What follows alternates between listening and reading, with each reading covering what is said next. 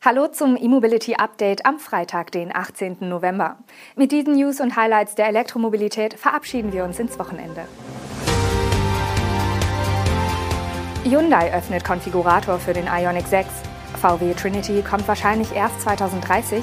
Toyota zeigt kompakte Elektrostudie. Rimac Nevera schnellstes E-Auto der Welt. Und Einride im Videotipp.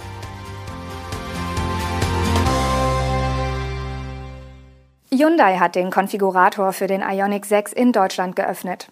Die Listenpreise beginnen bei 43.900 Euro. Für diesen Basispreis gibt es eine 53 Kilowattstunden große Batterie und einen 111 kW starken Elektromotor im Heck. Die WLTP-Reichweite dieser Antriebsvariante liegt bei bis zu 429 Kilometern. Das Paket Dynamic mit Totwinkelassistent, induktiver Smartphone-Ladeschale und elektrisch einstellbarem Fahrersitz kostet 5.100 Euro extra. Ein weiteres Paket namens Technik mit Autobahnassistent 2.0, Privacy-Verglasung, Head-Up-Display und Matrix-LED-Scheinwerfer kostet 8.200 Euro Aufpreis. In den beiden Paketen ist jeweils auch die Wärmepumpe enthalten, die beim Basismodell für 1.200 Euro bestellt werden kann. Die Basisausstattung gibt es, anders als beim Ionic 5, übrigens nur mit der kleinen Batterie. Die anderen Antriebsoptionen sind nur in Verbindung mit den genannten Ausstattungspaketen zu haben, was die Preisdifferenz zusätzlich zu den Mehrkosten für den stärkeren Antrieb erhöht.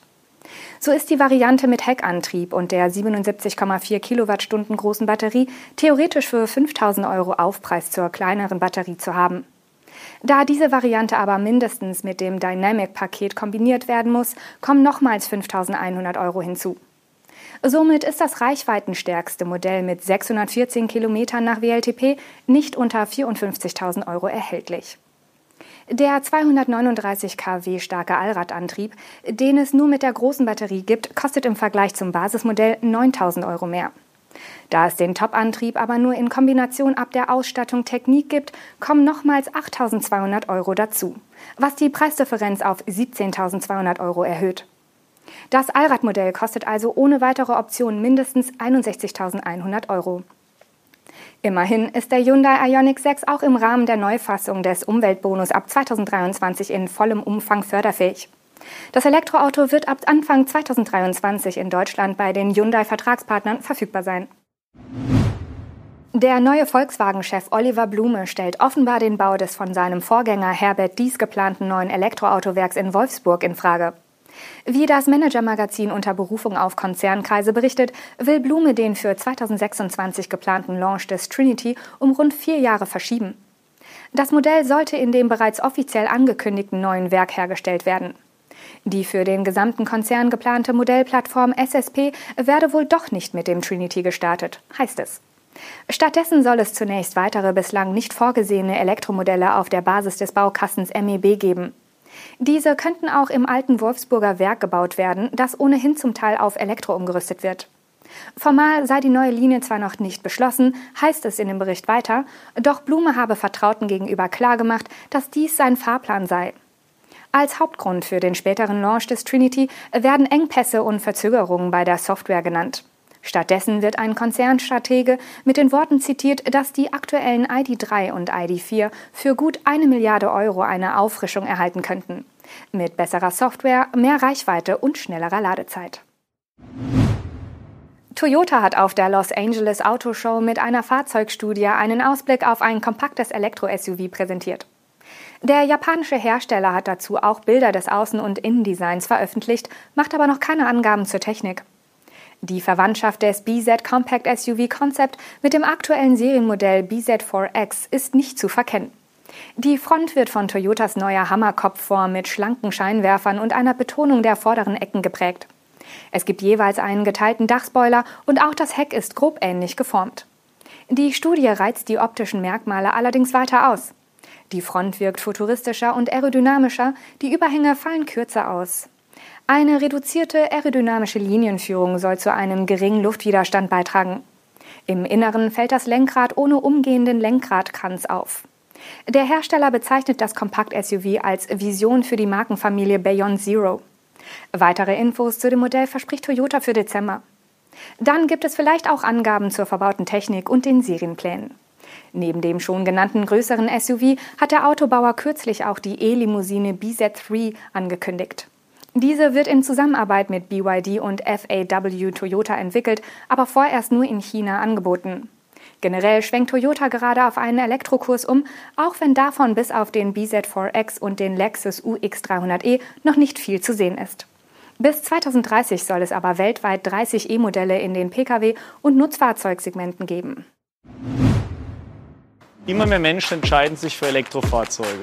Umso wichtiger ist ein leistungsstarkes Stromnetz. Welche intelligenten Lösungen brauchen wir in Ergänzung zu einem zukunftssicheren Netzausbau? Nach vier Jahren aufwendiger Forschungsarbeit ist es nun Zeit, ein Fazit zu ziehen. Am 25. November präsentieren wir unsere entwickelten Lösungen und diskutieren die Ergebnisse. Melden Sie sich an für unser kostenloses Online-Event ENET 2.0. Wir freuen uns.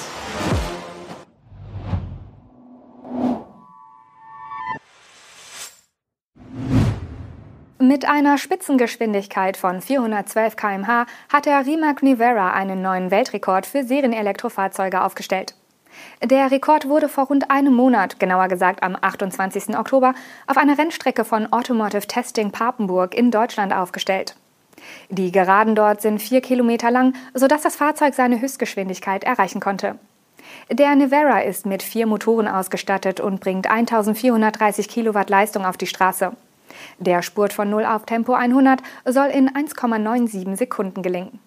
Ausgeliefert wird der Nivera mit einer reduzierten Höchstgeschwindigkeit von 352 km/h. Er kann aber bei speziellen Veranstaltungen durch Techniker auf die volle Höchstgeschwindigkeit eingestellt werden. Die H-förmige Batterie hat eine Kapazität von 120 Kilowattstunden und soll mit einer Leistung von maximal 500 Kilowatt in 22 Minuten von 0 auf 80 Prozent geladen werden können. Ein solcher Sportwagen kostet übrigens mindestens 2 Millionen Euro. Die Montage in Handarbeit soll fünf Wochen dauern. Pro Jahr können auch nur 50 Exemplare gebaut werden. Und zum Schluss möchten wir Ihnen noch ein anderes Video ans Herz legen.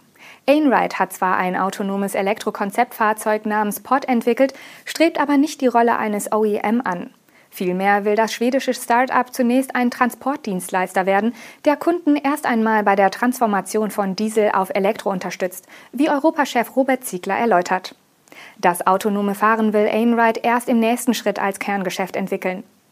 Electric.net-Chefredakteur Peter Schwierz hat mit Robert Ziegler auf der IAA dennoch über den autonomen Pop gesprochen und über Transport as a Service, elektrische Trucks und die Verzichtbarkeit von Fahrerkabinen. Viel Spaß mit dem Video. Und damit geht eine weitere Sendewoche mit dem E-Mobility Update zu Ende. Wir wünschen Ihnen trotz winterlicher Temperaturen ein erholsames Wochenende und sind am Montag wieder für Sie da. Tschüss!